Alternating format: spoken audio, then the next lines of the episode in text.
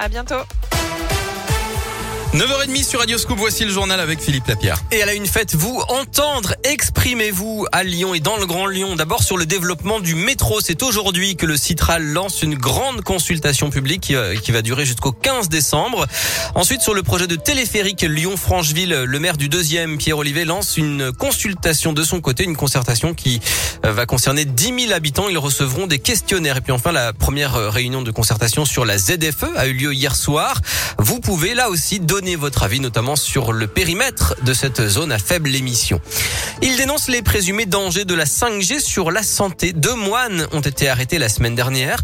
Ces catholiques intégristes d'une communauté de Villiers-Morgon ont reconnu avoir mis le feu ou tenté de mettre le feu à deux antennes relais dans le Beaujolais d'après le progrès.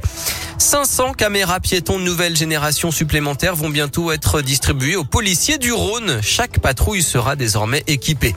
La mairie de Lyon met sur la table 6,6 millions d'euros pour augmenter les salaires de ses agents, en priorité les catégories C, 600 euros bruts par an en moyenne dès le mois de janvier. Mais le bras de fer continue avec les syndicats sur la question du droit de grève, notamment une scène originale hier à Fézin, un dromadaire et un buffle se sont échappés d'un cirque installé dans la commune. Ils sont finalement rentrés tout seul après une petite escapade.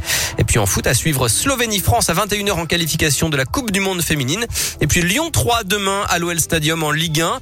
Et en attendant, le débat continue sur l'arbitrage après le penalty de Neymar lors de PSG Lyon. Jean-Michel Aulas s'appelle à équiper les arbitres de micro. Alors pour ou contre, c'est la question du jour sur radioscoop.com.